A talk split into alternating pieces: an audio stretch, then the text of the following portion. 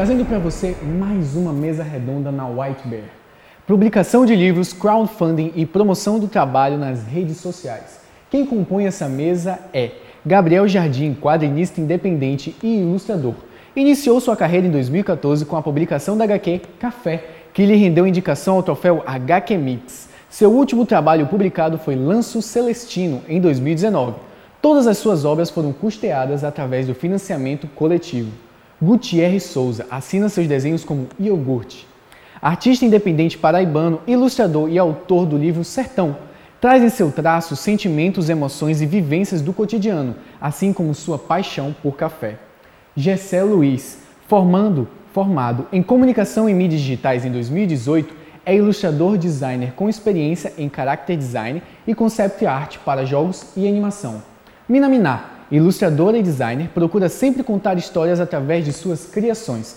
É autora do livro Onde as Gaivotas Fazem Seus Ninhos, que foi financiado através do financiamento coletivo em 2017. E Paulo Moreira, ilustrador e quadrinista independente de João Pessoa e formado em design gráfico.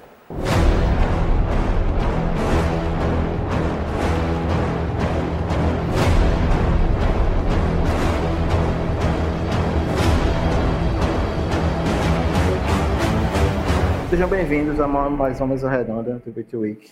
Eu acho que é a última mesa redonda dessa edição. E eu tenho o prazer de ser o, o seu mediador dessa mesa, o seu host. Então, pode deixar todos os comentários aí, qualquer xingamento pra gente, eu vou passar para quem está na mesa. Como foi dito, eu sou Gessé, sou ilustrador, sou designer. Aqui temos Gutierrez Souza, também um ilustrador do caralho, design também. Olha lá aí. Temos também Mina Minar, ilustradora, designer, mulher porreta. Temos Gabriel Jardim, ilustrador, quadrinista, homem bravo demais. E, por último, e não menos importante, Paulo Moreira, ilustrador, quadrinista e, e miséria de carteirinha. Beleza. Ai. E nós vamos discutir sobre, sobre o crowdfunding e sobre como, como foi para nós aqui fazer nossos primeiros projetos, né? Como foi começar. Como eu vou fazer a primeira pergunta para Gabriel, acho que foi o primeiro a fazer um projeto no crowdfunding. Como foi para você, Gabriel, fazer seu primeiro projeto no crowdfunding anos atrás, quando não tinha a força que tem hoje, não é? Que nós tivemos projetos milionários até sendo conseguidos no Catarse, e você já estava no curso, nem tinha se formado ainda, já conseguiu financiar um projeto maravilhoso. É, valeu. Bom, então, é, eu sempre quis fazer quadrinho, né, desde pequeno é, quando eu tive a oportunidade de conhecer Deodato, tinha uns 9 anos de idade e tal. E aí cresci com essa vontade de, de trabalhar para fora, principalmente. Mas aí quando tá na época da, da universidade, é, eu decidi que estava na hora de começar a fazer quadrinho, é, que era uma coisa que eu sempre quis e tal. E eu sabia que eu tinha ali quatro anos, mais ou menos, para produzir, sem ter uma pressão de, de me bancar, de pagar conta e tal. E aí o problema era justamente publicar, né? E o Catarse tinha surgido há pouco tempo. E eu tinha uma insegurança muito grande, assim, principalmente em relação a, a lidar com o envio, com o CEP da galera, essa responsabilidade e tal. E aí, na, na época, rolou o primeiro Campus Festival, foi o pessoal de mídias que organizou. É, e aí veio um dos criadores do Catarse, junto com um cara que tinha financiado a impressora 3D, alguma coisa do tipo. Aí eu consegui ir no evento e fiz a pergunta lá a respeito do, do de como é que era para enviar a recompensa e tal. Aí eles falaram que essa parte era, era tranquila, assim, que era o difícil era ter um vídeo bom, tá, um projeto massa, assim. Então, tá de boa, porque em mídias, né, o que mais tem a gente que, que se garante fazendo vídeo, toda essa parte assim. Aí eu explorei Rafael na época para os meus projetos e tal. É, e aí deu certo, assim. Foi difícil. Nenhum projeto meu é daqueles que bate no primeiro dia, na primeira semana. O meu sempre é nos 45 do segundo, sempre na raça. Mas, assim, tá, até agora eu publiquei acho que cinco livros, um deles junto com o Paulo, né? E todos foram pelo Catarse, assim. O primeiro que não vai ser, vai, vai sair ano que vem. Foi anunciado semana passada. E vai ser o Preto Tipo A, vai sair pela Guará ser minha primeira experiência com a editora, mas até agora, até esse momento, eu só tenho é, experiência com financiamento coletivo mesmo. Certo. É, e, Mina Mina, como foi sua experiência com o financiamento coletivo? Foi diferente? Foi parecido? Como foi? Porque o seu, o seu foi, foi um livro, não é? Se não me engano. Isso, Aí, também então... foi um livro. Desculpa. Não, pode falar, pode falar também foi um livro. A, a iniciativa partiu de algo parecido assim como o Gabriel, porque eu sempre tive uma paixão muito grande por livros e queria trabalhar com livros ilustrados. Mas eu sabia que seria muito difícil alguém me dar uma chance assim do nada para ilustrar um livro, para fazer um livro. Então pensei, ok, então eu tenho que começar eu mesma fazendo o meu livro e botando ele no mundo para as pessoas verem que eu posso fazer isso. Se, né? Vamos torcer para isso. E foi assim como surgiu essa ideia. Foi ainda no fazendo TCC da faculdade e tentando juntar essa vontade. E assim, é, Gabriel foi o primeiro assim da gente a fazer, então para ele ele estava explorando um caminho novo. Mas quando chegou minha vez, esse caminho já tinha sido explorado por ele e por outras pessoas, então já foi mais fácil saber quais, quais pedras trilhar, sabe? E também contei com a ajuda de muitas pessoas do curso para me ajudar no material, no vídeo, na animação, em tudo, assim, desde sempre. Então, se uma coisa que o, financiamento coletivo mostra para gente é que sem, sem a nossa rede, assim, que vai se expandindo, sem os amigos, nada vai para frente. E eu contei com a ajuda de muita gente. É, eu acho que nós todos aqui, menos, menos o Gutierrez, né, fez, fez mídias digitais, então nós conseguimos criar uma network muito boa de pessoas que podem ajudar em diversas áreas, isso realmente conta bastante. Ah, na linha cronológica, o próximo, né, da, seguindo que publicou, foi o Paulo. Né, o que o do Gutierrez, ele, ele Gutierrez está atualmente na, na, no Catarse, não é, Gutierrez? Não, meu, o meu já, é. já foi publicado, mas. Já publicado? Mas, é. Não, pode falar, você já falou, continue com você. Ah, eu? Com certeza. Então, é, eu não fiz mídias digitais, mas eu sou cadelinha da Bitweek, né? Enquanto o Bitweek eu estava em João Pessoa, eu estava na Bitweek, né? É, eu todo ano, basicamente, eu pegava a semana da Bitweek livre, assim, na agência que eu trabalhava, para fazer parte da Bitweek. E não tem como não dizer assim que a Bitweek foi muito importante na minha decisão de começar a fazer o iogurte, né? Assim, de começar e de ter. É, eu lembro muito que de tipo de tipo ter, assim, ter ideias de como seguir com isso, né? É, eu lembro muito, muito, muito, muito. Acho que na primeira Bitweek que eu fui na vida teve uma. Eu acho que foi na primeira. Teve uma palestra de, de Candy e Aline falando sobre a Ferica e mostrando muita coisa, assim, e, e foi assim, o que me motivou mais a, a começar a fazer tudo, sabe? Foi é, onde começou a surgir as ideias. E aí foram aparecendo milhões de referências, né? Porque a gente tem muita gente incrível em João Pessoa, muita gente incrível. É, eu nem precisava me esforçar para ter referência de fora, porque todo mundo era da sabe? É tipo Dessamor, é tipo Paulo Moreira. Eu apoiei os projetos de vocês. Então, tipo assim, eu tinha aquelas referências. Eu enchi muito o saco de Paulo quando foi na minha vez de, de meu catarse. Eu aperreava Paulo demais, pedia muita dica, perguntava muito, perguntava tudo, porque eu sou uma pessoa é, muito insegura e, e assim, a decisão para criar o meu livro foi meio que de supetão, assim, sabe? É, eu tava produzindo muita coisa na pandemia, mal demais, de verdade, assim, psicologicamente, e com muita coisa produzida, e eu tinha muitos planos de me mudar para São Paulo, fazer curso de desenho e tudo mais, que são planos que eu estou realizando agora, né? Agora vim morar em São Paulo, mas eu pretendia melhorar minha técnica antes de lançar o livro. E aí, com a pandemia, com tudo acontecendo, eu resolvi inverter o papel. É, então eu disse: não, eu não vou me apegar à técnica de desenho. Eu tenho muita coisa para falar, eu tenho muita coisa presa aqui no peito e eu preciso falar isso.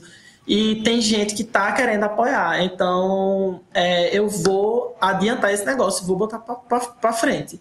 Então foi tudo muito rápido, assim, sabe? Em coisa de um mês eu já tinha estudado o Catarse de cabo a rabo no YouTube, já tinha enchido o saco de Paulo pra caramba, já tinha pegado as experiências que eu tinha visto que tinha funcionado de várias pessoas e comecei a montar meu projeto e, e tudo deu certo assim. Inclusive não tinha amigos, quer dizer, eu tinha muitos amigos de mídias digitais, mas não de favor. Então eu uns 30 para fazer tudo, assim, e pagar para editarem meus vídeos e tudo, porque eu tenho muita dificuldade com, com vídeo. Eu não tinha esse cheat aí, não, de, de, de conseguir as coisas mais tranquilas, mas é isso. A pessoa. Quem tem. Quem tem que se virar, se vira. Arruma um carisma aí, não sei de onde, tira um carisma aí, vai no carisma dando sorriso e vamos fazer sei lá, fiz um monte de estratégia para poder conseguir coisa. Pintei cabelo, fiz Felipe Neto, eu atirei para todo lado. é, o financiamento. E deu super certo, assim. Eu consegui bater a meta bem antes do, do tempo.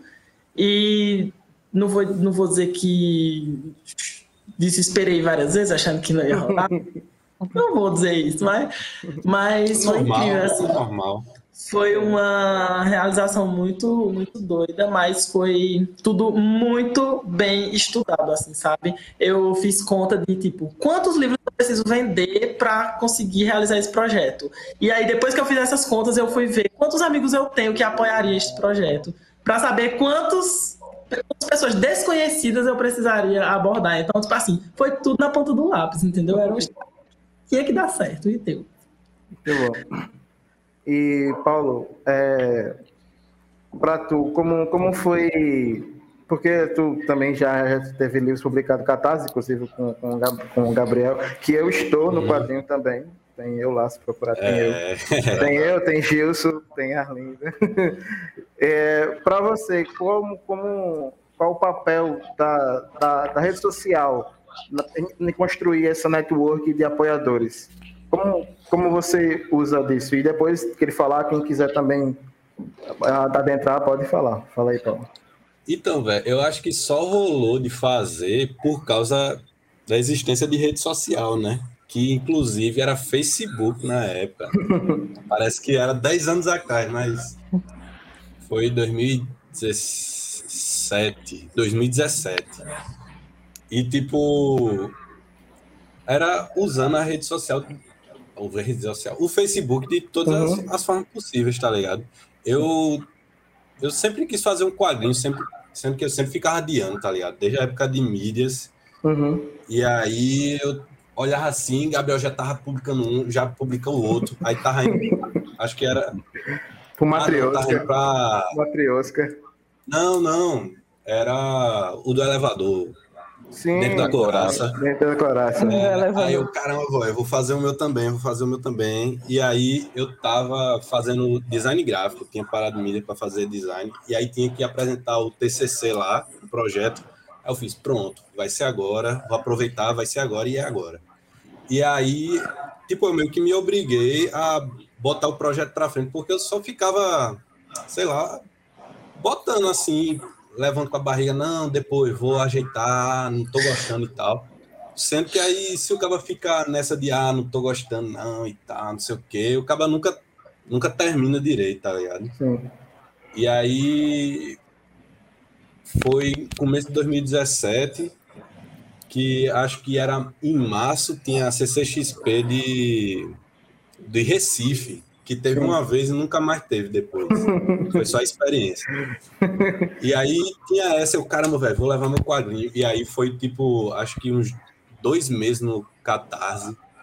E tipo, naquela época não tinha o alcance de assim, de público que tem hoje em dia, velho. E aí era o tempo todo eu fazendo meme e mandando assim pro povo. Tipo, eu, eu ficava até com vergonha, tá ligado? Eu perguntava assim, Gabriel, e aí o bicho diz, não, velho, mande mensagem pra galera e tal, vá no chat mesmo. Aí eu ficava, mas tem isso não, velho. Quando chega, vai chegando no final e você vê que ainda tem, sei lá, uns 40% ainda de, de coisa, é, velho, tem isso não. E aí, sei lá, era lembrando a galera, porque tem muita gente que Sim. quer apoiar e não lembra mesmo. E e aí é mandando mensagem, é fazendo meme, botando no Instagram, no, no Face, Twitter. E correria, velho. Então, então tu acha que hoje em dia é mais fácil com a, com a network que temos no Instagram e com o alcance que temos com o Twitter também? Você acha que hoje em dia é mais fácil alcançar essa meta? Talvez. Eu, eu acho que sim, porque hoje em dia o cara usando Twitter e Instagram direitinho com a frequência e sabendo, sei lá, conversar com o povo, dá para você espalhar para muita gente conhecer seu projeto, sabe? Sim. O negócio também acaba saber vender direitinho também, porque hoje em dia o que mais tem é projeto assim no, no Catarse de galera fazendo. É, é isso, não, não, não sei se é, eu acho que é assim. O, o rolê do, do próprio Catarse ficou tão de um jeito que eu notei que no meu. Eu não sei nos projetos de vocês, mas o meu Catarse é, teve muito apoio da própria galera do Catarse que não me conhecia, mas que estava lá na plataforma e que viu o projeto e que se interessou. É claro que esses apoios não teriam é, batido a minha meta, mas eles foram tão importantes quanto os de quem já me conhecia e tudo mais. Sim.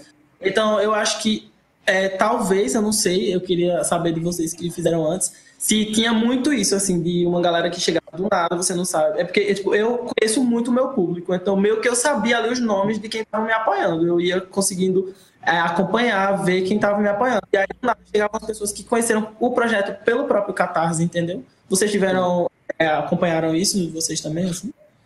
Sim, é uma galera que, tipo, você percebe que já apoiou outros trabalhos no Catarse, que não necessariamente lhe conhece, é uma pessoa, assim, que tá afim de apoiar muito projeto e apoia o seu e de todos os seus amigos. Eu já percebi, depois eu comparei a minha lista de agradecimento com a de Gabriel, com a de Paulo, e notei vários nomes iguais, tipo, é ma é fora os nossos amigos, né, em comum, mas, tipo assim, os nomes aleatórios, entre aspas, dessas pessoas, assim, já notei é muitas vezes o, esse pessoal que dá é, recompensas maiores, né? Sim. Mais do que quem te conhece. Engraçado isso. É, sim. É muito curioso mesmo. E sobre esse negócio da vergonha, é, o que eu diria para quem vai fazer catarse é jogar a vergonha no lixo, assim, tipo, vergonha é uma coisa que não dá para ter. É, honestamente, eu não cheguei a dizer a ninguém assim, ó, meu, apoia meu projeto e tal, é, depois que eu lancei o projeto, mas eu fiz um, uma técnica muito boa, assim, que foi tipo um, um mês antes, é, eu disse, ó, vou abrir um projeto do meu primeiro livro no Catarse. Começa a guardar umas moedas aí que vai ser baratinho, mas guarda aí que, pra tu apoiar, por favor. Eu pedi antes. Depois que veio o Catarse, eu mandava pra pessoa o link assim, ó é, manda para teus amigos, sabe? Tipo, a pessoa lembrava depois, entendeu? Eu não pedia para apoiar mais, quando tava uhum. rolando, pedia para mandar pros amigos, pra família, ó, oh, tô precisando de apoio, manda aí pros teus amigos, manda aí pra tua família. E era abordando todo mundo no WhatsApp mesmo, onde fosse, porque real, quando bate o desespero assim, de tem que sair, de tá. E quanto mais vai ficando perto, mais você fica, nadei demais para morrer na praia, nadei demais para morrer na praia. Vamos fazendo aí uhum. o que for uhum. preciso, sabe? Prometer dancinha no Instagram. Eu Caralho. completamente a... perdi tudo que, que, que tinha negócio. Ah, não tinha mais nada. Já era só. Eu só, eu só ia terminar com o livro mesmo entendeu? Eu, eu, também, eu atirei para todo lado, até para rádio eu fui, minha gente, para rádio, para TV. Meu Deus, vergonha, não sei o que é isso, mas quer dizer, sei, na verdade eu sei, mas nessas horas eu aprendi a não saber. É, enquanto tá rolando o projeto, não tem esse negócio não. Mas eu acho que uma coisa legal que o Gutierrez falou é, antes é que ele sempre encontrava desculpa para não fazer, tipo, não, não, não estou bom o suficiente, tenho que praticar mais. Isso sempre acontece com a gente, como, como o próprio Paulo falou, ele sempre buscava desculpa, até que ele achou uma parada que fez ele se forçar né, a fazer isso, quando você faz um compromisso uhum. com você mesmo. Eu acho que essa é o turning point de você fazer, não, agora eu tenho que fazer. E, e as, eu percebo que muita gente, muita gente que eu consigo, usou a pandemia como né, o turning point para poder produzir algo, já, já, já que vai estar em casa, já que, que enfim, não está podendo sair, eu vou produzir algo. É, como foi para vocês essa pandemia? Porque eu tenho amigos também que são quadrinistas que dependiam de, de eventos de quadrinho para poder vender os seus quadrinhos. E com a pandemia não estava tendo. Mas, por outro lado, também conheço artistas que usou a pandemia para poder produzir mais. Como foi a relação de vocês com esse período que está em casa? Alguém quer começar? Quem, quem quiser, pode. Não se estapeie, uma é de cada vez. É que meu, minha experiência com a pandemia foi bem intensa, então eu posso falar aqui pode. por. Mas eu vou tentar resumir, porque eu real falo muito. É, então, a pandemia me, me mostrou um lado meu muito. Tipo assim, eu, na verdade, sempre quis escrever mais, sabe? É, eu sempre gostei de desenhar, mas eu nunca estava satisfeito com isso. E eu era muito inseguro com os meus textos, entendeu? Eu achava que qualquer pessoa podia fazer. É, e aí chegou um ponto da pandemia que eu comecei, eu me eu me libertei desse sentimento de tipo, ah, qualquer pessoa pode fazer e comecei a fazer. Tipo, tudo bem que qualquer pessoa pode fazer, mas eu também posso e eu vou fazer, porque eu estava precisando daquilo como uma expressão artística. Não era nem como, ah, eu quero alcançar pessoas, era mais como uma expressão artística mesmo. Eu comecei a usar meu Instagram como basicamente um diário dos meus sentimentos, dos meus sentimentos durante a pandemia. E, e foi o que, inclusive, fez viralizar na pandemia e veio com um monte de seguidor que desencadeou mais outros sentimentos de tipo não merecimento e tudo mais. E tudo isso, toda essa intensidade que aconteceu durante a pandemia, me fez escrever mais e mais e mais. E aí chegou um ponto de, dessas escritas e desses desenhos e tudo mais que me veio o estalo de que todo mundo pode fazer isso, mas só eu posso fazer como eu faço.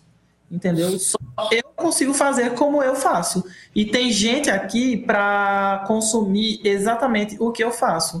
E essas pessoas podem consumir de outras pessoas também, e tudo bem, mas só, ela, é, só quem pode dar a elas o que eu posso fazer sou eu.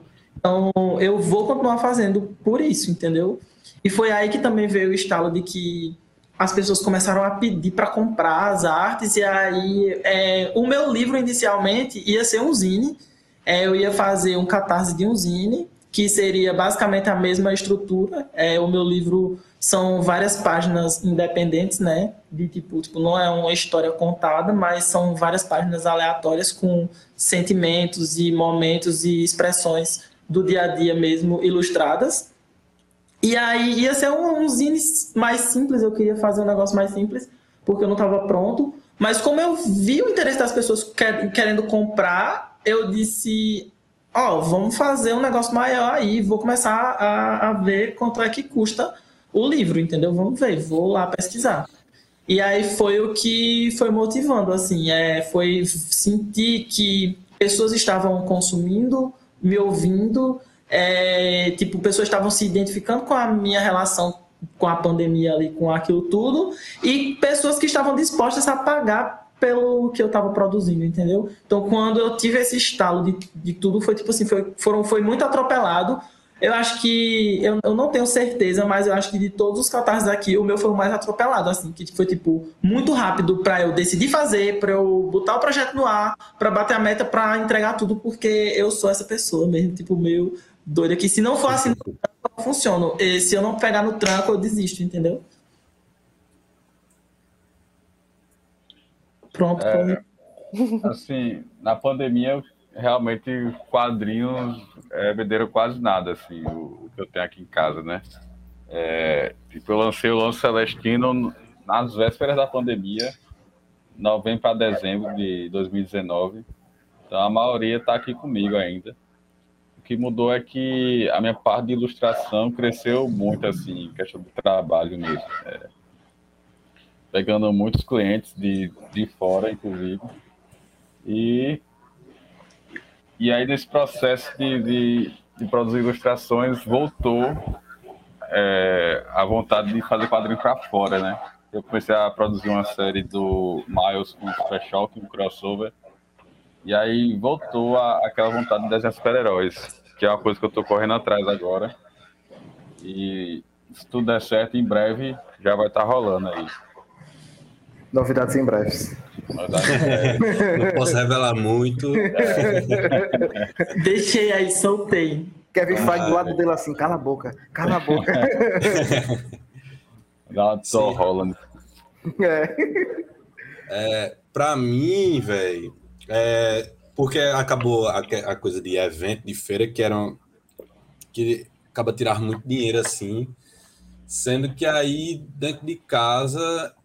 É, contar a história assim, porque começou a, a pandemia, quarentena e tudo, aí eu passei um tempo enorme assim na casa da minha avó, com minha família todinha, meus tios, minhas tias, tudo, que a gente meio que, sei lá, resolveu se confinar todo mundo junto. E aí, velho, foi que deu um negócio assim para eu começar a fazer uma, é, um quadrinho sobre as senhoras, que foi Bom Dia Socorro, que, que eu fiz aí. Porque era o tempo todo convivendo com minhas tias, minha mãe, não sei o que, zap, não sei o que, mensagem.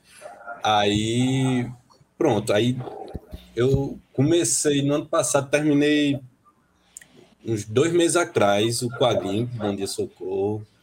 E assim, também eu peguei muito trabalho de. É porque é trabalho de quadrinho, mas é mais de publi, de, de parceria e tudo. Aí meio que deu para rolar bem, bem bom assim.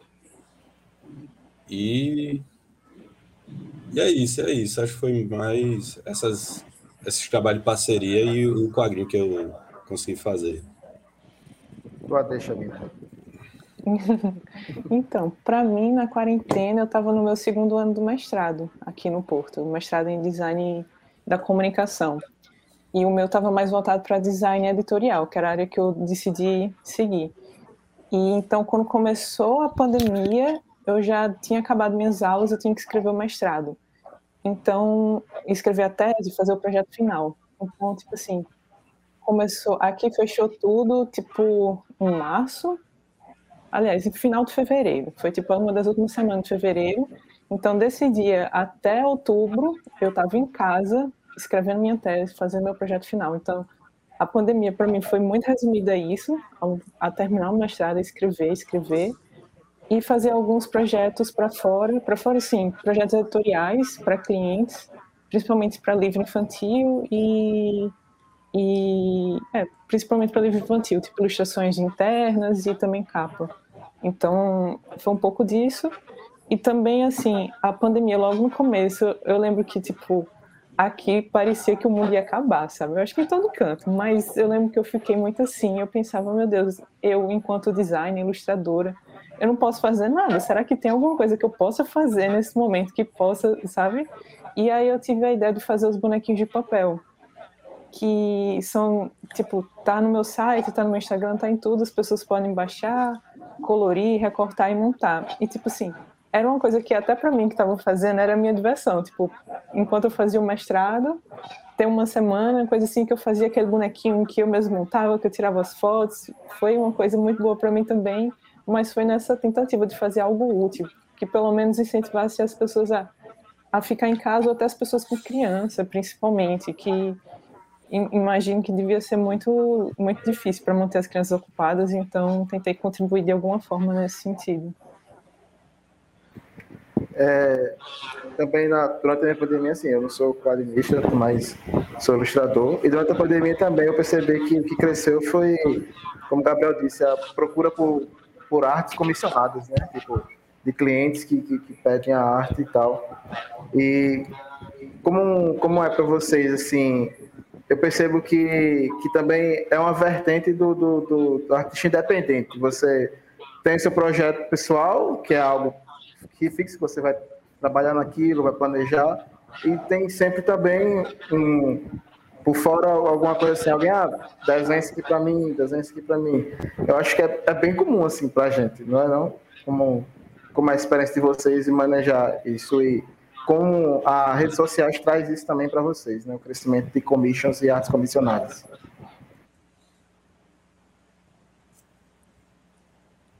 Vai, Paulo. não, então, eu acho que deixa eu começar logo porque eu não tô, eu não faço muito artes comissionada não, é só aqui e ali algum, alguns projetos assim que eu que eu acho massa e tudo, porque eu tô sempre fazendo de, de dessas encomendas assim para empresa. E também eu tô com meu quadrinho, aí eu não me dou essa liberdade toda não. Aí é, eu, eu, eu Sofrendo é, sucesso. Sofrendo. É, eu tô na mesma de Paulo, de tipo assim, é, quando eu pego é, commission para algumas pessoas, eu sempre acabo excedendo o limite de tempo que, que eu devo trabalhar nela, sabe? Tipo, eu calculo um tempo na minha cabeça, calculo um valor, só que aí vem um monte de alteração, vem muita coisa. É como se. Não, na verdade, não é como. A pessoa tá me pagando, então ela é meu chefe. Só que é, pode ser qualquer personalidade, a personalidade do meu chefe, entendeu? Então, tipo, é, eu não tenho uma pessoa para fazer esse vínculo. É, então, eu mesmo tenho que ser atendimento, tenho que ilustrar, tenho que fazer tudo.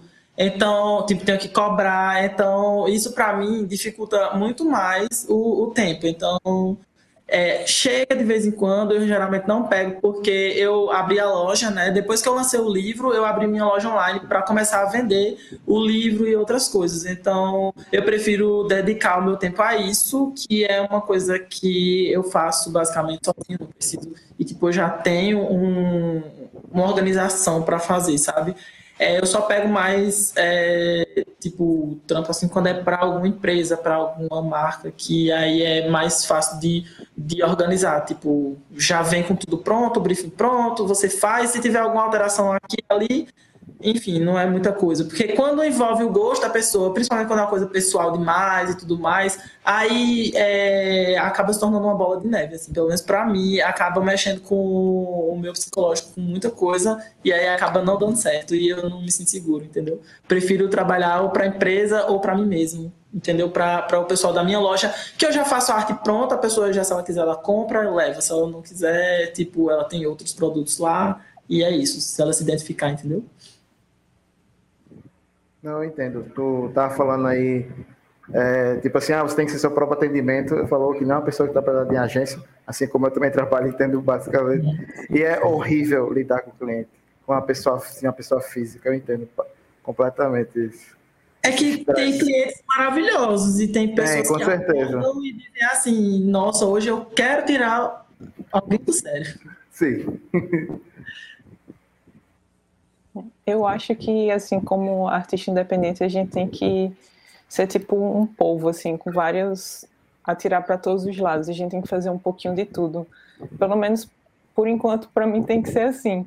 Sim. E commission mesmo eu pego pouquíssimo, mas assim, eu me dedico mais aos jobs para fora, os jobs mesmo, tipo, principalmente para editora no momento. Então é para livro didático, é para livro infantil, e, e, e para agência também, mas assim, commission quase, quase não pego, mas também sinto essa coisa de tipo, quando é para uma pessoa, uma pessoa, tipo, um, tipo imagina, um, um amigo de um amigo seu, uma pessoa assim, sabe, não é uma empresa, esse, esse contato é, se torna é muito mais próximo, é muito mais pessoal do que se tratar com uma empresa, que você faz algo, primeiro já começa no orçamento, Aí você faz uma proposta, vai para toda a hierarquia da empresa, depois volta todas as hierarquias e você vai fazendo isso até o projeto ser aprovado.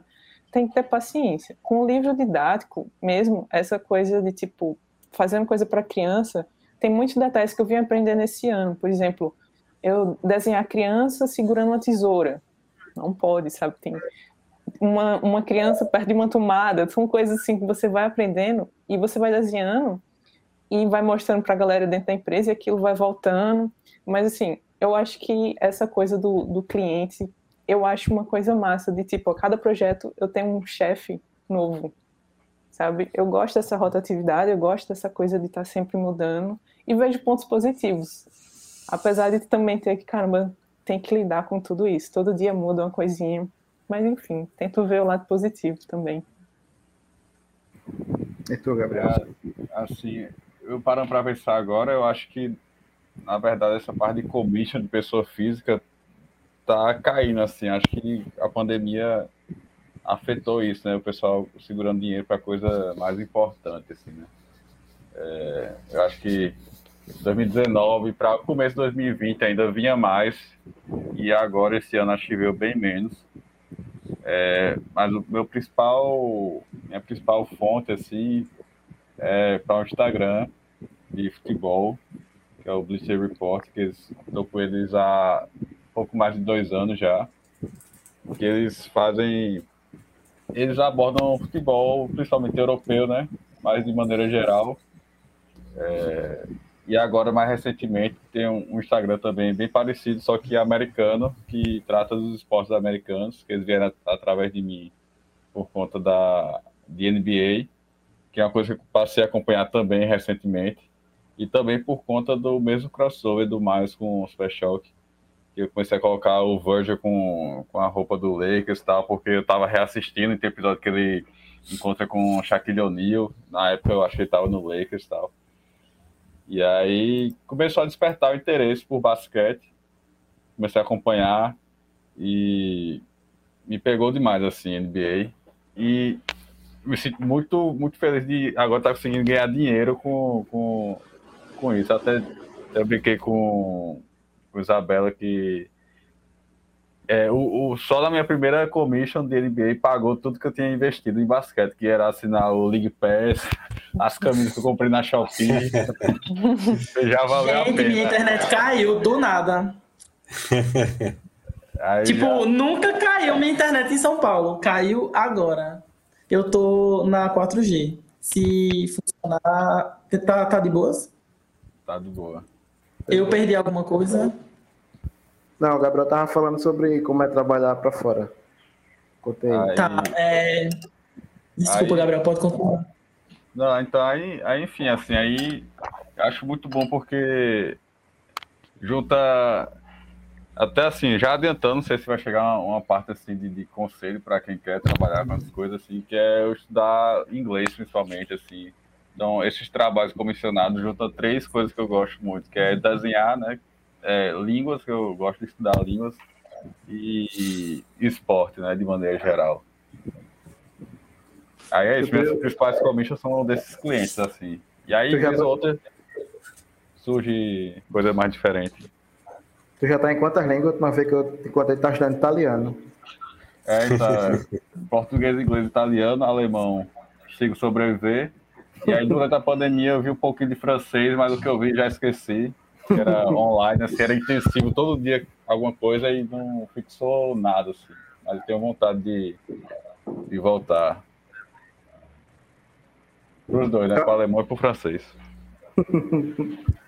Eu acho que, que tu e Mina pode falar mais sobre como é trabalhar para clientes fora do Brasil, né? Eu tive, tive pouca experiência com clientes fora do Brasil e são experiências prazerosas, eu acho assim, que eles, somente quando, não só quando é empresa, mas também quando é pessoa física, para na minha experiência, é, eles lhe dão, eles dão tip, lhe dão né, uma, uma, gorjeta, uma gorjeta, lhe pagam mais do que, do que você cobra, eles falam, ah, foi muito bom, então toma aqui mais do que você conseguiu. Como é a experiência de lidar com clientes estrangeiros? É, então, ninguém nunca me deu tipo tanto. Acho que eu tô fazendo trabalho fraco. Tem que fazer fã, Mas assim, o bom é que o cliente gringo, ele nunca, assim, nunca reclama do preço, né? Você consegue cobrar mais e para eles pesa menos do que se você fosse cobrar para um cliente brasileiro. E uma coisa que eu sempre vi nas entrevistas da data, tanto que eles precisavam cumprir prazo a coisa mais importante para o gringo é cumprir prazo. Então, isso eu tenho na minha cabeça fixo há muito tempo. E e é coisa que eu até hoje assim nunca nunca precisei é, estourar o prazo nem nada. Sempre me organizei muito e eu acho que eu só neguei exemplo para eles duas vezes, assim, que eu vi, não, esse aí não tem condições, então é melhor você dizer que não dá para fazer do que você tentar abraçar tudo com, a, com as pernas. É, e é isso, a minha relação é ótima assim, com eles. É, e, e tanto, tanto essa galera do Instagram quanto tem clientes também, pessoa física, que, que aparece e depois de alguns meses ele volta, então você vê que ele realmente gostou do trabalho e pega novos encomendas com você e tal. Minha relação é muito boa, assim. E algum do, desses gringos, esse, essa galera do futebol é da Inglaterra, é, assim, você vê pela personalidade do jeito que eles falam que você dá vontade de, de ter amizade de verdade, de encontrar, ei, se o dia que a passar, ei, tô aqui em Londres, bora tomar um ali no pub e tal. É, tenho vontade de encontrar com essa galera, assim, acho, acho muito bom trabalhar para cliente de fora, assim. Acho mais difícil ter cliente que dá dor de cabeça, como a gente estava falando antes, de é, toda hora pedir para revisar alguma coisa e, enfim, é esse tipo de cliente, né? Sim. Eu, apesar de estar aqui, nunca fiz trabalho para cá, sabe? Na verdade, foi a partir do momento que eu vim para o Porto que parece que as pessoas no Brasil começaram a me notar, mas assim, e me pedir, e me, e me pedir trabalho nas áreas que eu queria, que era o editorial, principalmente infantil. Então, tipo, eu vim para cá para trabalhar mais para editora no Brasil. Não tô mas achando você, ruim. Mas, mas se você para pensar, você está tendo cliente fora, porque você não mora no Brasil. Depende da perspectiva. E, mas assim, aqui eu estou trabalhando numa empresa de estamparia, então eu trabalho como ilustradora numa estamparia têxtil. E diariamente a gente faz estampas para pessoas, para várias empresas europeias, então Alemanha, Inglaterra, França, França principalmente. Então é todo dia falando em inglês com as pessoas que não têm como língua nativa o inglês. Sim. E tentando comunicar aquilo, entender o que o cliente quer, cor, bater uma cor, tipo, tem uma pessoa lá na França vendo aquela cor, disse, eu quero vermelho, Pantone, código tal. Você tem que colocar aquele vermelho código tal na sua estampa. Tem essas coisas. Então, assim, em termos de trabalhar para fora, o contato que eu tenho aqui é através da, da empresa que eu trabalho. E assim também, a, a distância envolve muita coisa cultural também, ou não? Tipo, para estampa, sobretudo, vai que faz uma estampa que às vezes uma coisa é ofensiva para um lugar ou para outro. Deve, deve rolar essas coisas, né? Não, olha, primeiro, quando eles dizem assim, estampa de verão. Meu filho, uma estampa de verão para mim, ela tem laranja, ela tem vermelho, ela tem um abacaxi, ela tem. Isso é estampa de verão para mim. Estampa de verão aqui na Europa é tipo é bege, marrom. Eu disse, gente, isso não é estampa de verão. Isso, isso é outono para mim. Pois é. Mas não tem sol, por isso que ele não sabe que cor é laranja. É, exatamente, ele não sabe o que é, ele não sabe o que é o, uma praia de Tambaú, assim, um cabo branco assim, truando o sol na, na moleira. E quando chega, e tipo, até entre Brasil e Portugal já tem muitas coisas que diferem. Então, às vezes chega um e-mail em inglês de uma francesa pedindo uma estampa com parrots.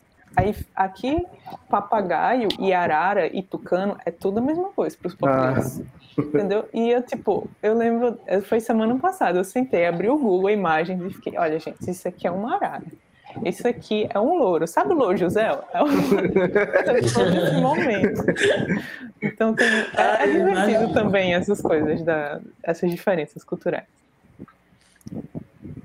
E tu, Paulo, tem experiência com cliente de fora? Véi, não, não tem. Não tenho, pô, não tenho. Meus clientes de fora é de São Paulo, tá ligado? Dá pra dizer. de fora? assim, é. Mas não, nunca tive cliente de fora, não. Só São Paulo pra baixo, assim.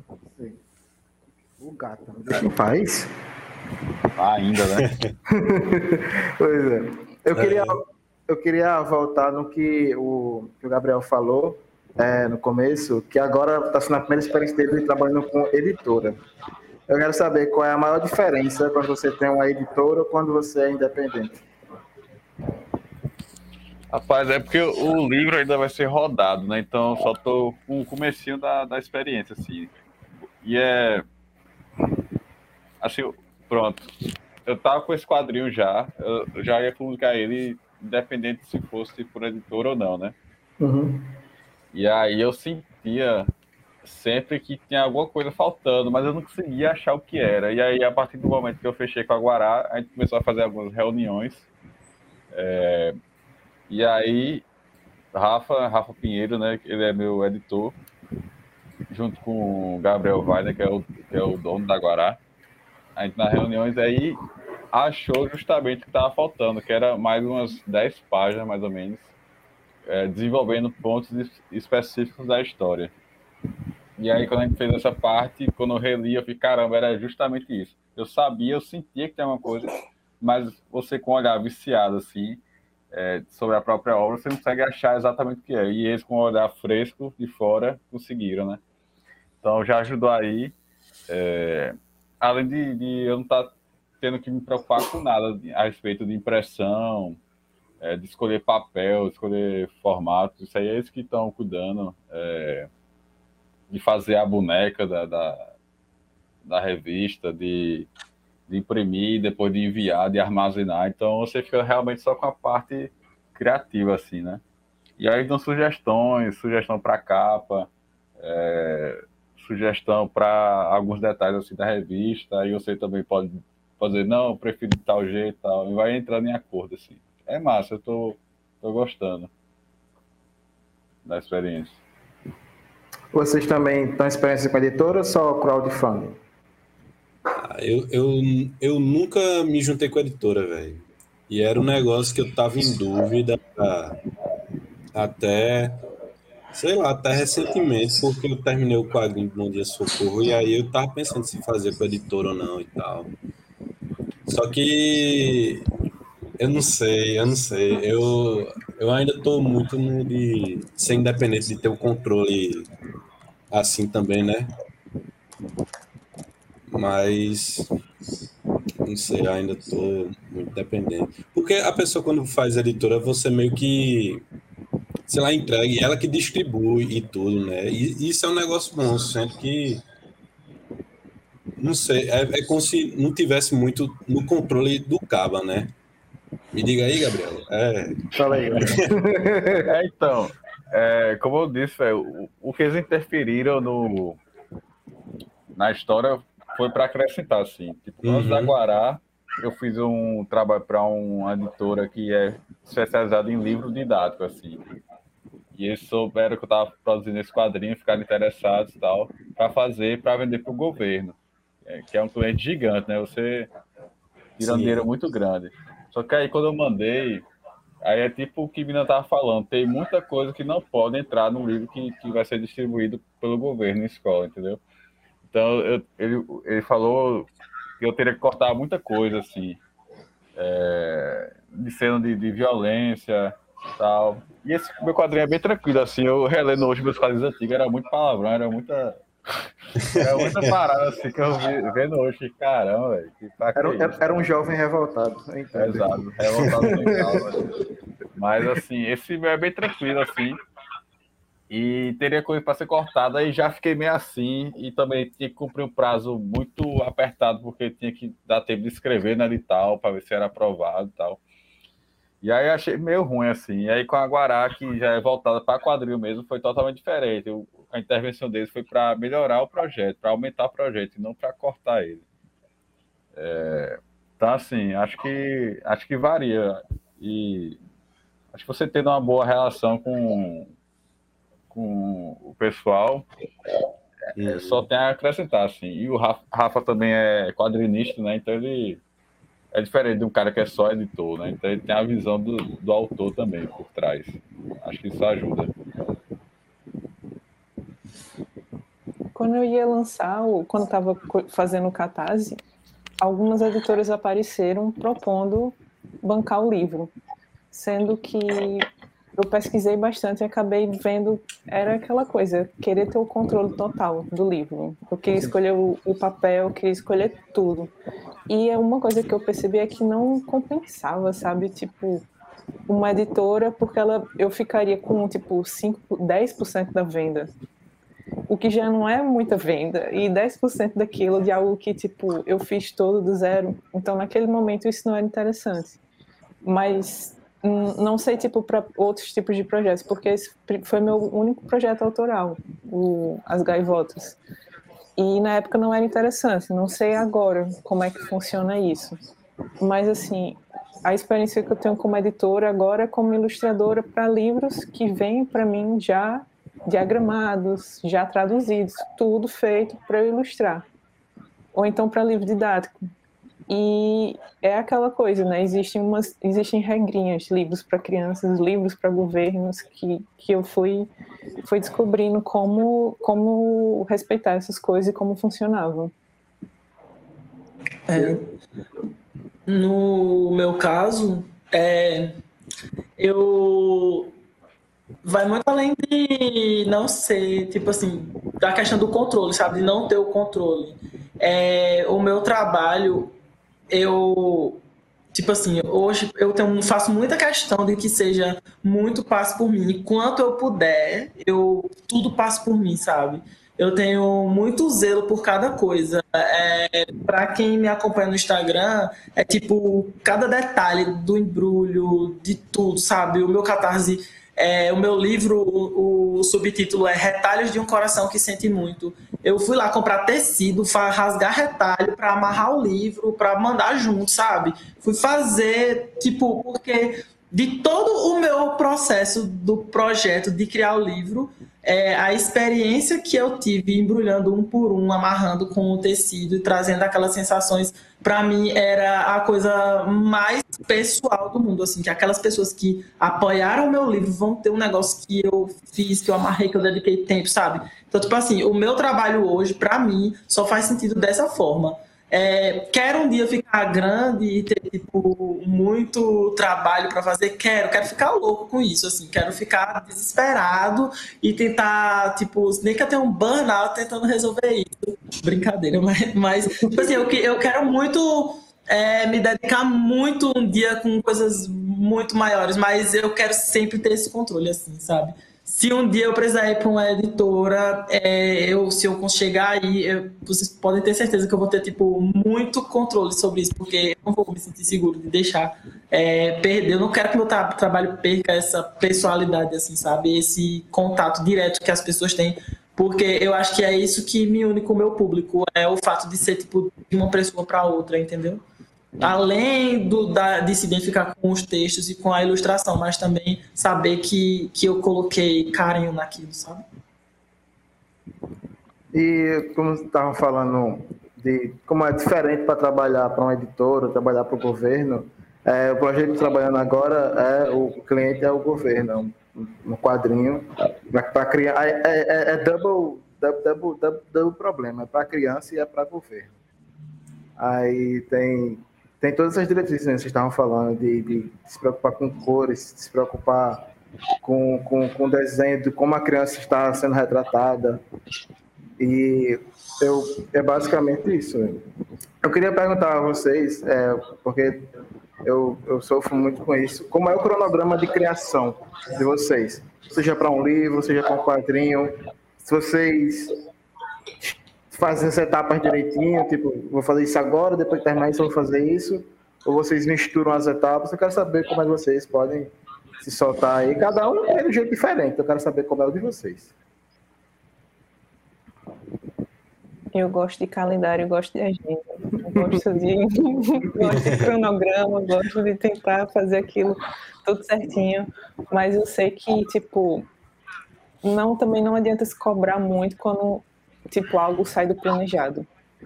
Gosto de ter minhas etapas, mas assim, uma coisa que eu aprendi, principalmente durante o mestrado, é que, tipo, o, o processo de criação, qualquer que seja, mas nesse caso de livro, ele é muito pensar, fazer, refazer. Pensar não é uma coisa contínua e linear.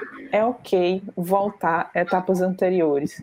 E é ok, tipo, você só pensar em algo da primeira etapa quando você estiver na terceira. Tá tudo bem, sabe? Tipo, você não precisa, uma vez que passou por aquilo, não revisitar aquilo. Porque é isso, é algo cíclico, vai, vai se voltando. Pensa, faz, refaz. Não adianta você pensar no livro inteiro na sua cabeça, sabe? Ele é perfeito na sua cabeça, mas quando você colocar no papel é quando as falhas acontecem.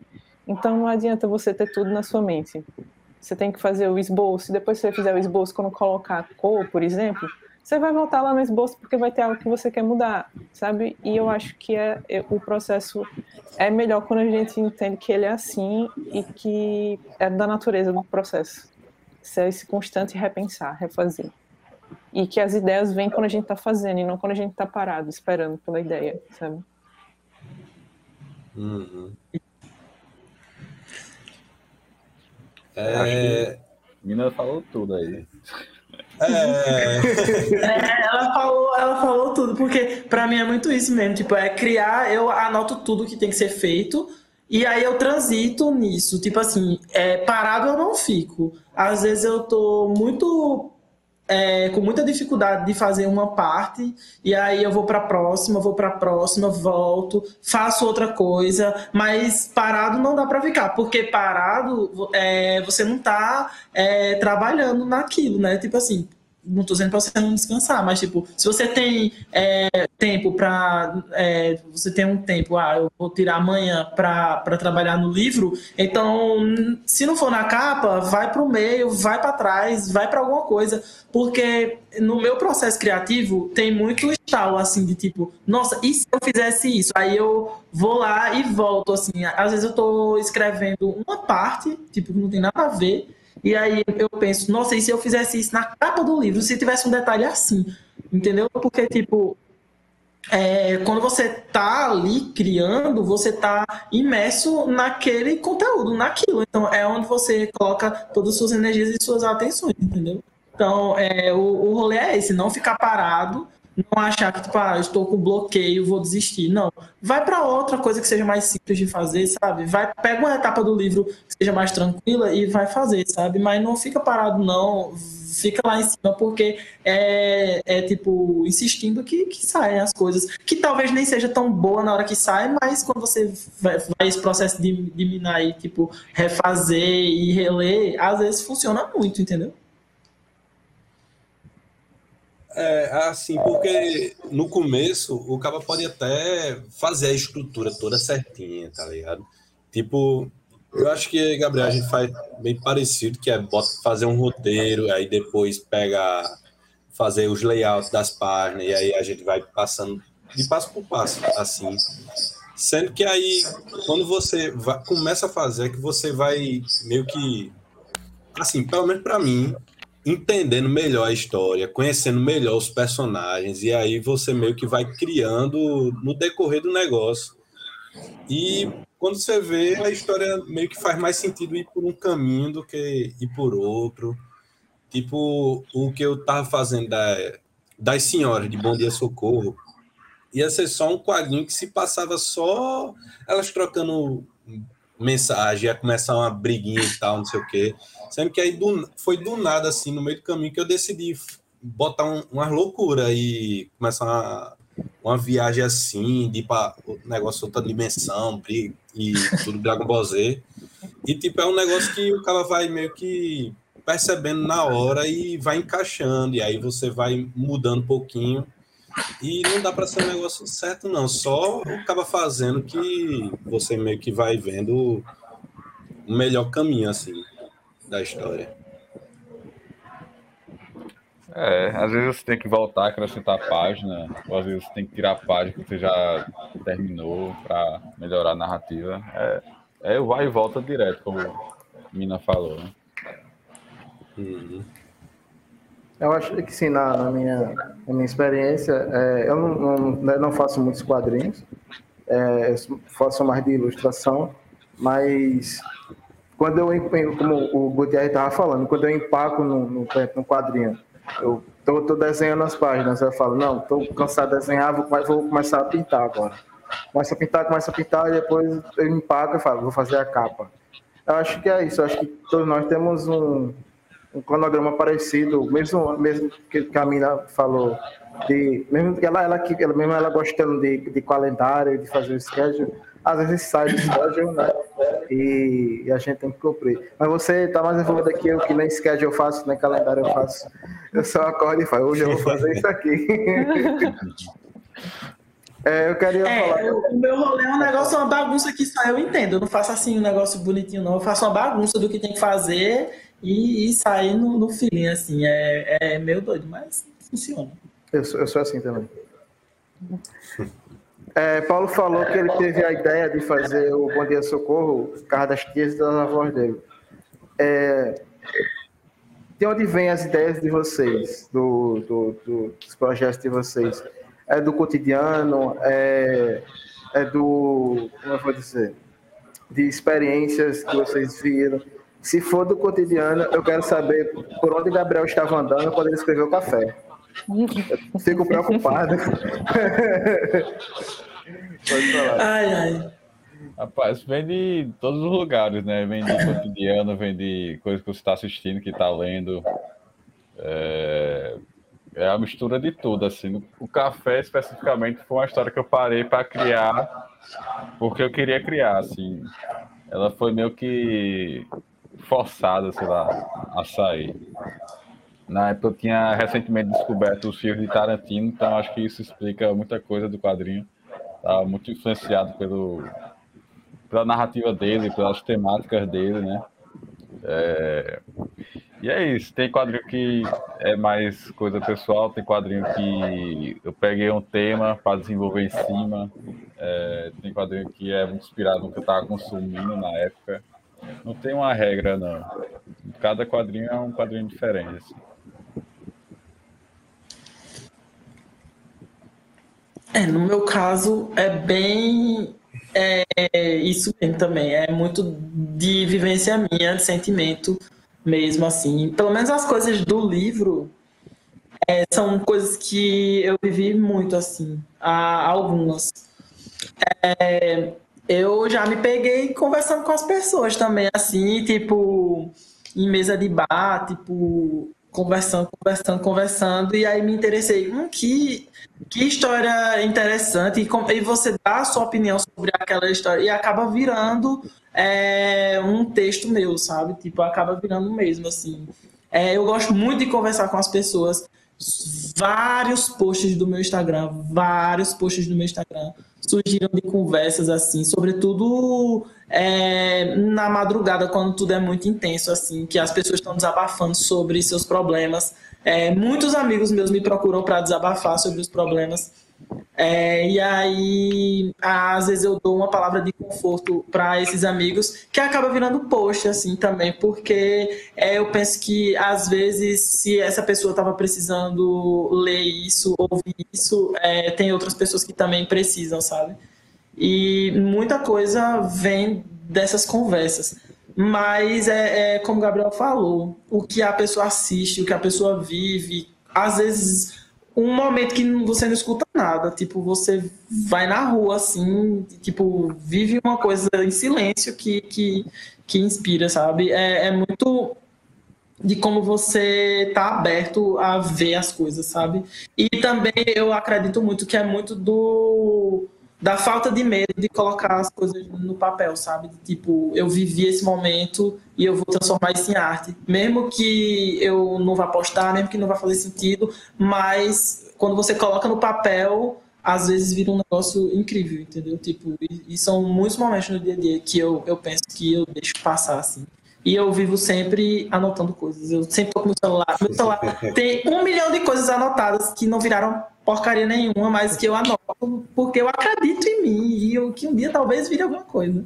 Elas, um dia vem, um dia elas, vem. Estão, elas estão na biblioteca do Sandman, as histórias não contadas. Pois é.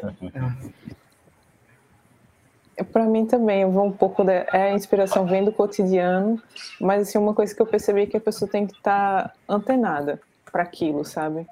Porque quando eu vim para o intercâmbio, eu vim para o Porto e eu vim com o objetivo de eu vou escrever o meu livro, que vai ser meu TCC, que vai ser no Catarse, vai, eu vou fazer isso tudo no Porto. Então eu estava ligado em tudo que acontecia, eu anotava tudo. E acabou que o, o meu livro era muito, era muito um retrato do que eu estava passando na época, como se cada um daqueles personagens fosse partes, perfis meus, assim, sabe, do que eu estava sentindo, do que eu era naquele momento. E, tipo, tinha coisa que acontecia comigo que entrou no livro. Então, as pessoas perguntam se é autobiográfico, mas tem, de certa forma é, porque tem muita coisa que, tipo, teve um dia que eu perdi a minha luva, que eu usava no inverno. E isso tá lá no quadrinho, sabe? Então tem coisas assim que entraram, mas por exemplo, eu tava antenada para aquelas coisas, eu queria que tudo aquilo fosse material para mim. Então, tipo, as gaivotas que eu via passar viraram a coisa central do livro. E hoje eu moro aqui, eu vejo as gaivotas todo dia, sinto uma conexão que eu não sei explicar com as gaivotas, mas assim, tem muita coisa que é, se você não tiver pensando em meu que, que aquilo sirva de inspiração, aquilo passa batido por você.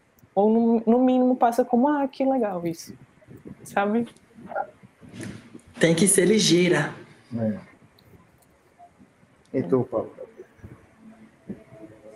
Véi, comigo é questão de coisas que eu vejo dia a dia mesmo, cotidiano. Acho que tudo, quase tudo que eu faço de quadrinho, de ilustração, é de coisa que conversa que eu vejo dia a dia, de filme, de série, de jogo, anime que, que eu vejo. É, não sei, velho. Eu sei lá, alguma, alguma coisa que eu gosto muito assim, eu minha mão já começa a coçar para desenhar, para fazer alguma coisa, só para deixar de registrado assim. E a mesma coisa é com tirinha, com alguma situação engraçada, alguma conversa que eu crio na minha cabeça assim. Eu já fico imaginando num, num quadrinho, encaixando assim nos quadros e tal. É, eu acho que, que as tuas tirinhas são mais visíveis, né? Que são são coisas do cotidiano. Inclusive, agora até, a gente até viveu junto. Pois é, pois é.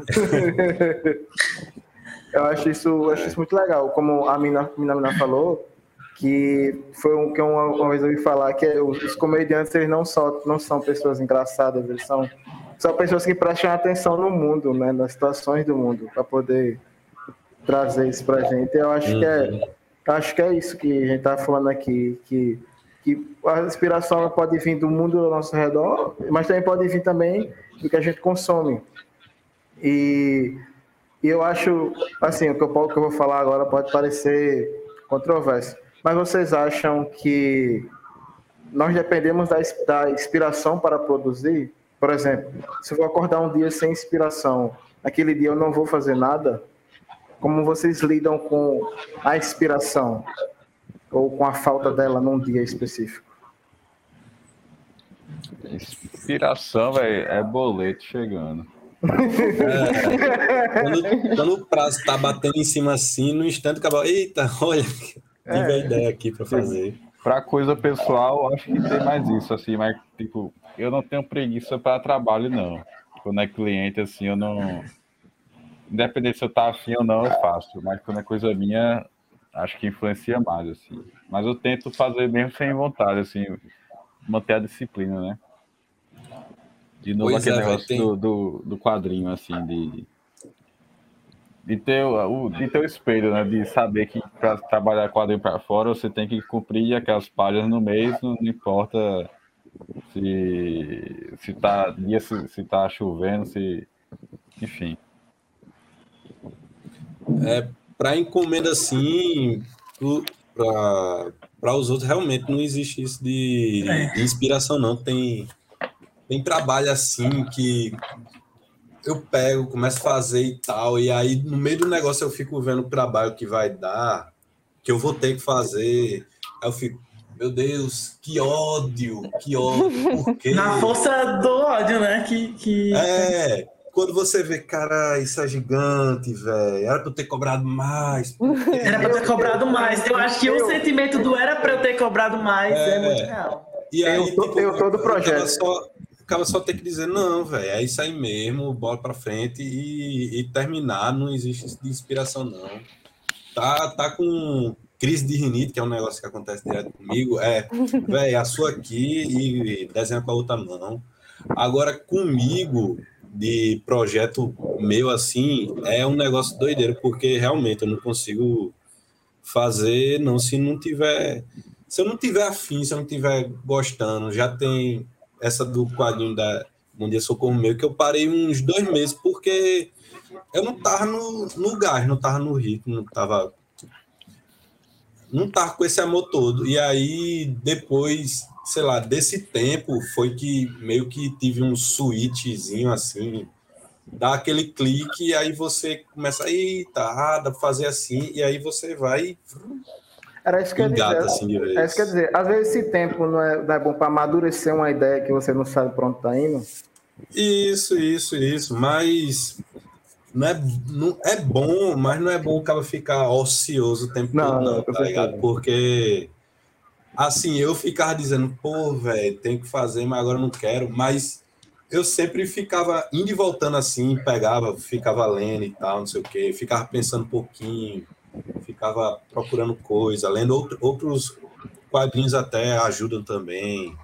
Sei lá, eu acho que tudo que o cara consome acaba ajudando de alguma forma. Seja série, novela, jogo, qualquer coisinha assim, meio que você inconscientemente tá absorvendo alguma coisa por quadrinho. Aí é isso, é isso. Eu É, acho que é no- porque... Eita, foi mal. Não, pode falar, pode falar. Eu acho que é porque quando é trabalho para um cliente, você não, a sua motivação não é gostar do que você está fazendo. Quando você vai É. fazer um projeto para você, a sua motivação para aquilo acontecer, querer que aquilo aconteça, é você gostar do que está fazendo. Uhum. É Então, isso, por isso é. que depende tanto. A, a diferença é essa.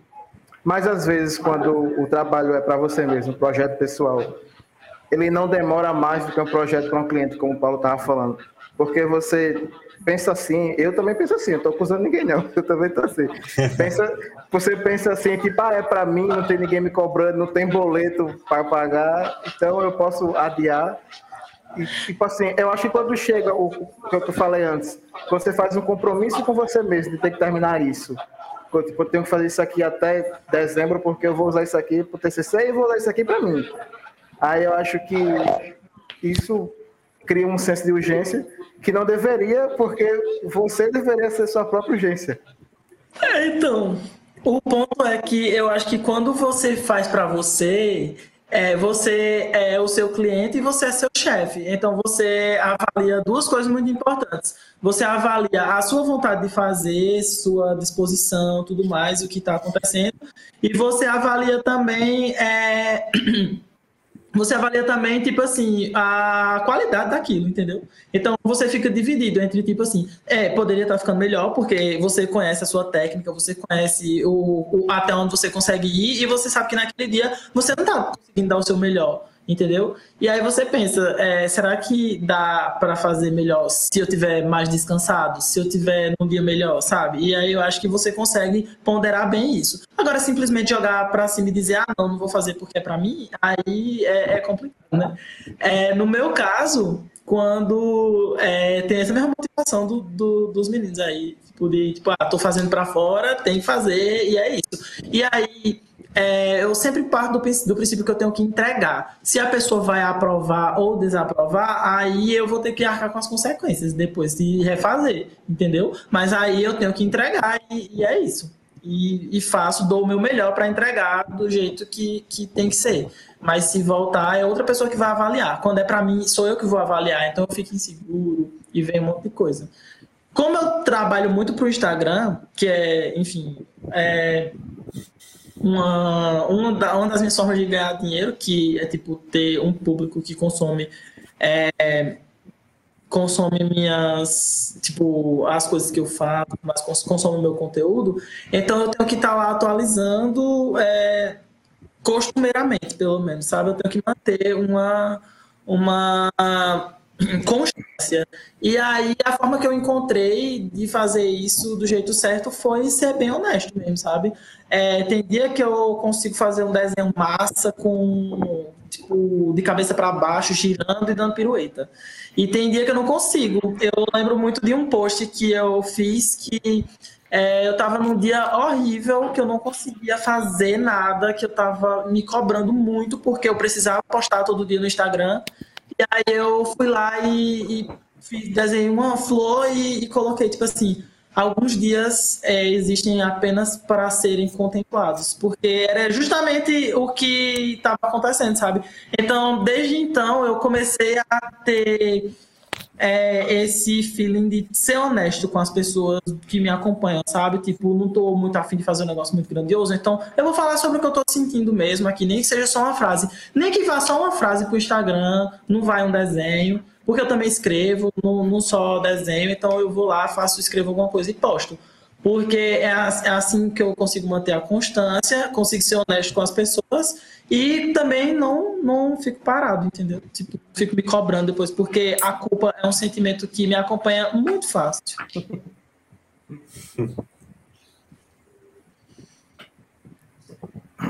E tu, Gabriel? Eu já falei, não? Não, já. Ah, falou, falou. Foi quando bate o boleto. Quando o boleto é. bate, foi verdade, verdade. Então, quais os projetos vocês estão trabalhando agora? Se pode falar, os que não pode falar, não fala. É, eu tô. Quer dizer, eu tô trabalhando, mas eu tô bem parado também. Mas é para fechar o meu, meu quadrinho. Bom dia, socorro, que eu quero botar no Catarse.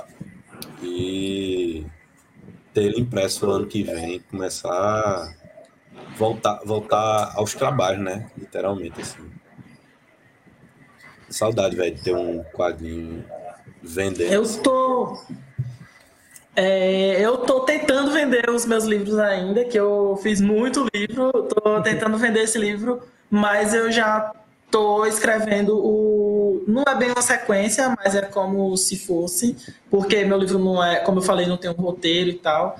Mas é, eu já te, já estou escrevendo, eu quero fazer no mesmo formato, assim, quero é, fazer com que ele pareça que é tipo uma versão 2, sabe? Da mesma coisa, mas que seja tão especial quanto. Então, enfim, eu tenho começado já a fazer tudo, a escrever, mas nada ainda que vai ser logo assim, não, sabe? Foi só um começo. Eu tava me mudando para São Paulo e essa mudança exigiu muito de mim. Então agora é que eu tô começando a botar em prática. E tô, eu tô fazendo aula de desenho, né? Então agora eu tô começando a botar em prática a, aquela, aquele, aquele meu plano de melhorar a minha técnica para melhorar também meu trabalho e eu tô animadíssimo com isso, assim, sabe? Eu minha aula é no sábado de manhã e tipo chega todo mundo na sala exausto, reclamando da vida e eu chego lá tipo primeiro com a mochila assim, nas costas, do olho brilhando porque tá sendo tipo uma coisa muito especial para mim estudar desenho com 30 anos, sabe? Porque eu estudei desenho na faculdade e meio que fui desacreditado assim pelo meu professor. Ele olhou para minha cara e disse: "Você não serve para isso". Caramba. E eu acreditei nele.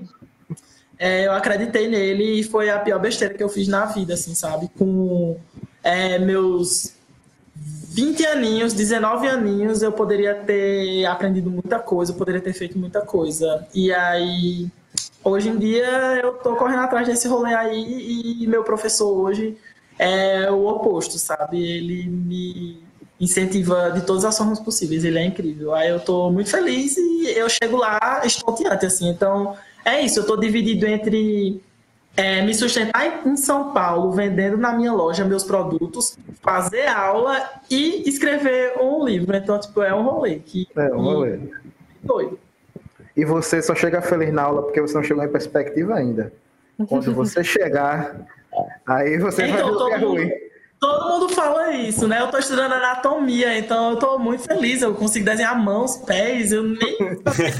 Se você abrir o meu livro e, e olhar os meus pés do, do meu livro, dos, dos desenhos que tem lá, é tipo assim, esse aí ele fez realmente porque ele queria lançar o livro, entendeu?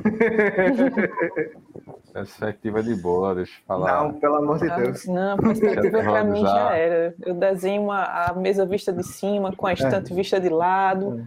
Já coloca assim, chuta o pau do barraco, não vou fazer perspectiva, vou fazer quando cada coisa de uma quando, quando, chega, é, quando chega jogo pra mim, eu faço, eu sou character design, não faço cenário nenhum. Pode deixar pra lá. Véio, eu tava fazendo uma amostra, velho, essa semana eu tô no nível que eu tô me sentindo arquiteto, assim, eu gosto de construir a sala, construir toda, todo o cenário, sem botar personagem nenhum, construir os móveis e tal. Depois é que eu boto personagens. Porque o digital, né, facilita. Uhum. Se fosse no papel, já ia botar tudo junto, personagem com cenário e tal. Mas no digital, como tem os layers, né, tô aproveitando pra fazer o cenário bem certinho, assim. É bom, é bom. Caramba, velho. É. O, o quadrinho, o quadrinho, pronto, aí é a inspiração. O quadrinho de Bom Dia Socorro. Teve uma hora que eu parei porque eu ia começar a desenhar supermercado, tá ligado? Eu fiquei, não, velho, não quero fazer isso, não. E aí, pronto. Desenho um aí, mercadinho. É, pô. É, Desenho um quiosquezinho. é um quiosquinho, aquelas barraquinhas que um todo, assim, de frente, que é pra Não, ter que boy, aí fazer. eu, caramba, boy, que ideia de botar dentro do supermercado aí cheio de embalagem, cheio de ângulo, de, de corredor. Deus Aí é pai. Mas depois deu certo aí e foi. Eu nem faço ideia como é que vão ser os desenhos do próximo livro. Por isso que eu tô ainda adiando um pouco. Primeiro, porque eu preciso vender uma caralhada de livro que tem aqui. E segundo, porque é, como eu tô aprendendo a desenhar, tipo, tipo, melhorar o que eu já faço, eu tô em dúvida de como seguir. Qual é meu traço agora, sabe? O que é que eu faço agora? Como eu, eu procedo a partir daqui? Que eu tô aprendendo os rolês meio realista e meu desenho era meio cartoon. Então, onde é que eu quero chegar? Então, faz três meses que eu tô fazendo aula e tô bem perdido de como, onde que eu quero chegar. Então, por enquanto, é só escrevendo mesmo o livro. Quando eu tiver certeza de como vai ser e tudo mais, aí eu consigo, eu anoto todas as ideias e aí um dia, quando eu começar a produzir, é que eu vou tentar é, desenhar tudo para ter uma, uma consistência, sabe? Tipo, eu conseguir ter um detalhe, mesmo que com certeza vai ficar bem diferente do primeiro, os desenhos, porque a intenção é essa, né? Que tipo que eu vim para cá para melhorar o desenho, mas eu quero manter tudo tipo na minha identidade, porque é, precisa ter essa conexão, né? Isso do, do estilo, eu também sofri isso quando comecei a fazer curso de desenho. Eu comecei quase igual com Gabriel e Paulo. A gente fazia curso de desenho e os meninos, os meninos já, já faziam de, de, no estilo é, comics, né? E eu fazia em, outra escola, mas eu comecei fazendo mangá. E eu sofria muito porque durante a semana, era no sábado também, sábado de tarde, durante a semana eu desenhava só cartoon, que na época eu nem sabia se era cartoon, se desenhava o que eu queria. E quando eu chegava no sábado, eu tinha aula de mangá e eu ficava. Até que o professor falou: Por que você quer desenhar mangá? Aí eu falei: Ah, porque eu, eu gosto, é o que eu consumo. Aí foi que ele me fez perceber que nem sempre o que a gente consome é o que a gente precisa trabalhar, né? Por exemplo, eu gosto muito de, de história de quadrinhos super-herói, mas eu nunca me veria desenhando história de quadrinhos super-herói, não, não tenho capacidade para isso. E como foi para vocês o, a construção do estilo? Assim, eu, eu, eu, presenciei a, a criação do estilo do Paulo, do Gabriel, que tive mais contato. Todo dia a gente, olha aí, sketchbook, olha o que eu fiz aqui, todo dia a gente, eu presenciei, mas eu quero saber de todos vocês também. É, isso é interessante porque é uma coisa que eu fico me refletindo assim, né, sobre isso, porque minha principal influência, como já mencionei, foi Deodato, né, e ele pesa muito sombra, tal. E ao, eu tentava copiar isso no, no início, né, naquela época mesmo, é, 2009, 2010 por aí, né. Tentava carregar muita sombra e tipo sempre achar que ficava meio estranho quando era meu desenho. E aí, ao longo do, do, do, do percurso, assim, eu fui deixando meu desenho cada vez mais claro, tirando sombra tal. E terminou virando minha cara, assim. É engraçado que meu, meu foco era, era X e eu fui para outro lado. E agora o pessoal compara meu traço com, com All Red, que é um desenhista da, da Marvel, compara com Charles Burns. Então, que eu acho que lembra o Daniel Close, então é a galera que vem do underground americano, né, que é linha clara, bem, bem marcada, assim, lembrando meio pop art. Só que eu não bebi nenhuma dessas fontes, minha fonte foi totalmente diferente, mas eu terminei chegando num lugar parecido, assim, acho isso muito engraçado, aí, de, de, de ver como é que é que se desenvolve as coisas. E tu? Ah, Velho, estilo é um negócio muito engraçado, porque é algo que simplesmente acontece, tá ligado? porque, assim, muitas vezes, é, no começo, assim, porque eu ficava, caramba, velho, que massa esse estilo desse caba, velho, vou copiar, vou copiar mesmo, tá ligado? E aí você tenta, mas o cara meio que sente que não fica aquela coisa natural, tá ligado? Você desenha, mas você fica, ixi, isso não é meu não, isso não é meu não. mas, sei lá, pelo menos com o tempo e a como é que se diz, a constância de desenho, de ficar desenhando assim, você meio que vai absorvendo algumas coisas que lhe agrada e que lhe facilita no processo de, de do desenho. Tipo, o de fazer tirinha, as primeiras tirinhas que eu comecei a fazer eram completamente diferentes das que eu faço hoje em dia, sendo que só no rolê de fazer um desenho rápido, fazer um desenho que de, assim, de querer fazer um desenho rápido, de querer fazer um desenho que expresse bem as expressões, desenho que tenha uma identidadezinha engraçada, você meio que vai moldando e aí, sei lá, vai caminhando para ter por exemplo, um bonequinho que eu faço de olho arregalado, de, sei lá, umas expressões bem expressões mesmo, de ter umas cores simples assim, e isso meio que vai. Sei lá, e aí eu acho que eu já saí daí, já estou indo para outro caminho assim, mas meio que nessa época assim eu absorvi muita coisa que acaba vai levando. Tá? E sei lá, mudando o estilo que eu acho que sempre vai mudando. Acaba nunca chega no num ponto assim, não. Sim. Com, comigo foi tipo, antes, antes de entrar em mídias, que mídias a gente pegou uma greve, né? Pelo menos a turma da gente, antes Sim. de entrar, então a gente ficou um tempão parado. E eu lembro que o meu ensino médio todinho, eu pensei, quando eu passar no vestibular, eu vou desenhar. Eu só, eu só penso nisso, eu só quero isso, eu quero parar de estudar e só desenhar. Então eu fiquei todos Desculpa, esses... Mira, aí, eu também pensei isso. Aí na primeira semana, uma aula de sonoda. Eu fiquei, é... pariu. e aí, ok, passou o vestibular e até eu começar as aulas, eu, eu tipo, preenchi sketchbook atrás de sketchbook. E o meu estilo foi isso, foi o que eu conseguia desenhar, era coisas que eu gostava, principalmente de filme, e eu desenhava. E era o, o que eu conseguia naquele momento. Era uma perspectiva, era uma mesa vista de cima, como eu falei, com um negócio visto de lado. Era aquilo. E, e sem me cobrar. Tipo, não quero desenhar perfeito, eu quero desenhar do jeito que eu consigo desenhar. E aí, com o tempo, isso foi mudando. Hoje eu desenho uns personagens, tipo, se no começo as pessoas me reconheciam meu, meus personagens pelo pescoço, Hoje em dia, praticamente, o personagem nem tem pescoço. E, e é como o Paulo falou, vai mudando, mas vai mudando porque a gente está sempre praticando.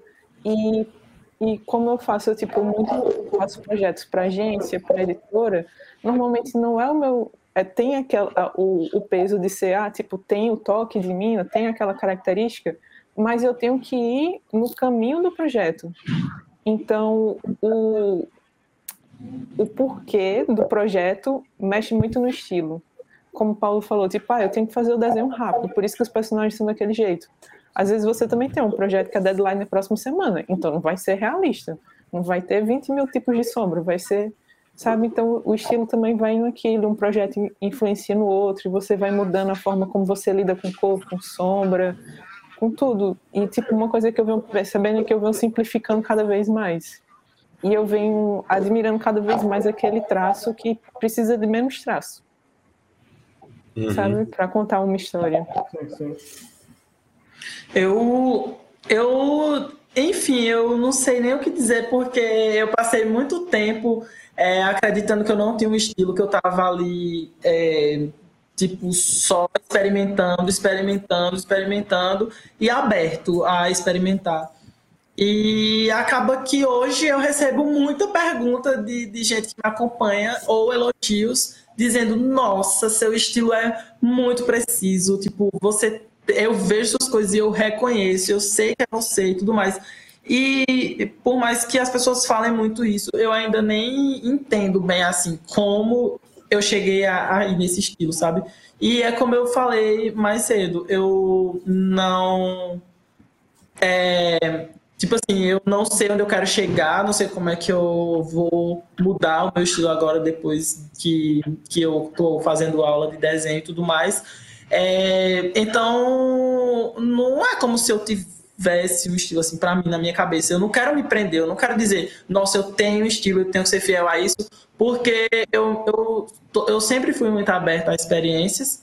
Eu já fui muito preso à minha paleta de cor, inclusive, que eu, que eu uso muito uma paleta de cor específica, mas eu tô me desprendendo hoje, hoje mesmo, tipo, de ontem para hoje eu fiz uns posts de Natal usando vermelho, eu nem uso vermelho, mas eu disse, não, vou fazer porque uhum. é, eu preciso experimentar, eu preciso experimentar. Eu sou uma pessoa que tem essa necessidade de experimentar coisas novas. Eu já fiz louça, já fiz bordado, já fiz camisa, estou fazendo tela agora. Tudo que vem um surto assim na minha cabeça, eu vou experimentar, porque é, um dia eu tenho na minha cabeça que eu vou conseguir unir tudo assim e fazer uma coisa, tipo, um exórdio de, de, de coisas, assim, sabe? E é isso, minha cabeça funciona assim. Acho que é, eu, eu sou meio doido em relação à, à arte, assim, porque eu fico. Eu preciso ganhar dinheiro, mas eu preciso fazer um negócio bem doido, assim, para ser feliz, entendeu?